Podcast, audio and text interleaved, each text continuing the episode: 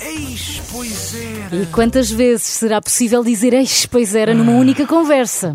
Uh, várias Bastantes, e diversas. Várias e bastantes, diversas. principalmente quando. Várias e diversas. quando o assunto são clássicos do cinema, e Ui, hoje isso vamos então. claramente bater o recorde de eis, pois era, ao recordar as frases mais icónicas do cinema, recordando com isso também os seus protagonistas. Ora, começamos em 1939, por aquele que é um dos filmes mais populares de sempre, e tudo o vento levou. Oh, Ganhou. ganhou Gone with the Wind. Gone with the Wind. Ganhou oito Oscars, inclusive é o primeiro atribuído a uma mulher afro-americana, e é até hoje o filme mais bem sucedido da história, com mais de 3 mil milhões de dólares de receita. Foi muito criticado na época, até porque tem 4 horas de duração, não é? E a vida é curta. Pois. Uh, porque o apontam como uma glorificação da escravidão. No entanto, foi elogiado por contribuir para uma mudança de mentalidade na maneira como os afro-americanos são retratados no cinema.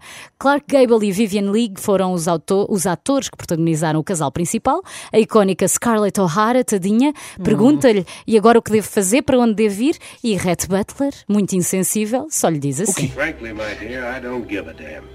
Ai, que, que sensível, não é? Simpático, não é?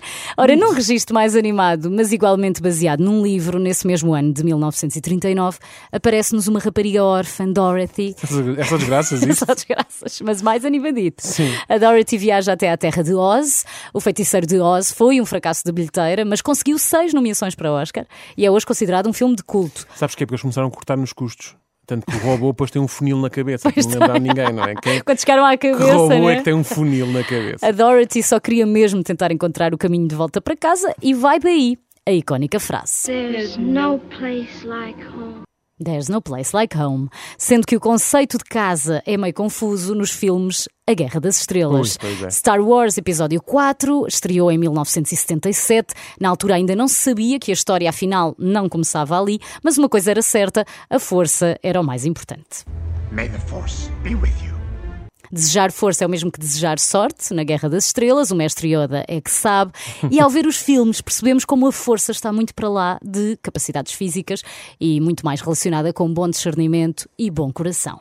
Também no final de eh, 70, uma Jodie Foster de apenas 13 anos brilhava ao lado de Robert De Niro em Taxi Driver. Começar a aquecer isto, não Tá, é? tá, estás a sentir, não é? Uhum. Considerado cultural, histórica e esteticamente muito relevante, Taxi Driver é um dos melhores filmes de todos os tempos, para a crítica e para o público. Travis, o taxista, interpretado por De Niro, vive uma vida solitária e sem rumo, e é essa procura por saber para onde vai que o leva a questionar-se ao espelho. You talking to me?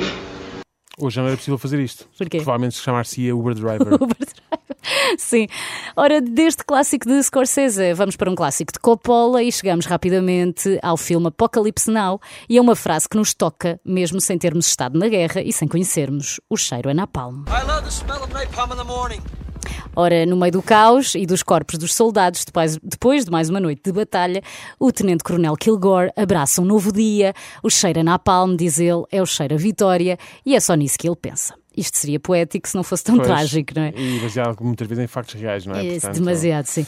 Até podia ter sido também uma tragédia ter um extraterrestre no nosso planeta, mas a amizade de Elliot com este ET foi das coisas mais bonitas que já vimos acontecer e não conseguimos deixar de nos emocionar sempre que vemos aquele dedo comprido e tosco a acender uma luzinha na ponta, na tentativa de comunicar com os seus.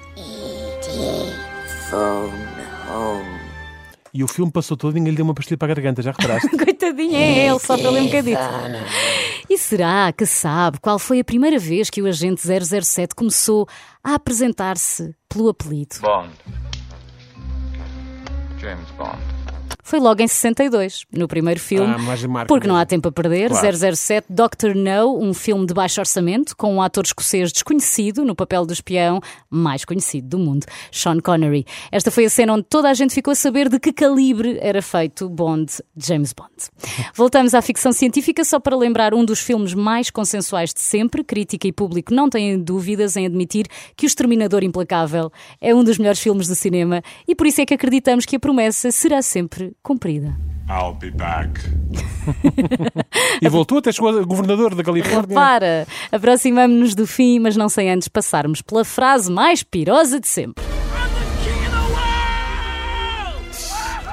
Filmado num cacilheiro a caminho ali É da margem verdade. sul. Um franzino Leonardo DiCaprio na proa do Titanic, apesar de viajar em terceira classe, no cruzeiro mais incrível de sempre e de acabar a morrer congelado. Lá estava, ele era idealista e estava a gritar que era o rei do mundo. Depois deste momento, Jack acaba a contar golfinhos, não sei se te lembras. Sim, sim, sim. sim. Consta, consta que esta fala não estava escrita e eh, estavam a filmar ao pôr do sol quando James Cameron disse só ao Leonardo DiCaprio para abraçar o momento e gritar I'm the king of the world. O Leonardo só respondeu: O quê? I'm the king of the world. Como assim? Queres que eu grite isso? Mas pronto, fez o que lhe mandaram e fez muito bem. Foi icónico, sim. E está a faltar a frase mais mítica do cinema português. Ainda pensei em trazer Hum. aquela muito provocadora da Maria de Medeiros e do Joaquim de Almeida, no Adão Ah, e sim. Eva. Vai tu. Pois é, Exato, vai Pronto, tu. sim. Uhum. Mas- Lembro-me perfeitamente. Mas na verdade fui eu que fui um bocadinho mais atrás. Oi, ver isto! Tens cá disto! Vasco Santana, no filme Pátio das Cantigas, em 1942, a provocar o dono da loja, mas o objetivo mantém-se eh, até aos dias de hoje. O que mais queremos saber quando chegamos a uma loja é realmente se, é de- tem cá disto.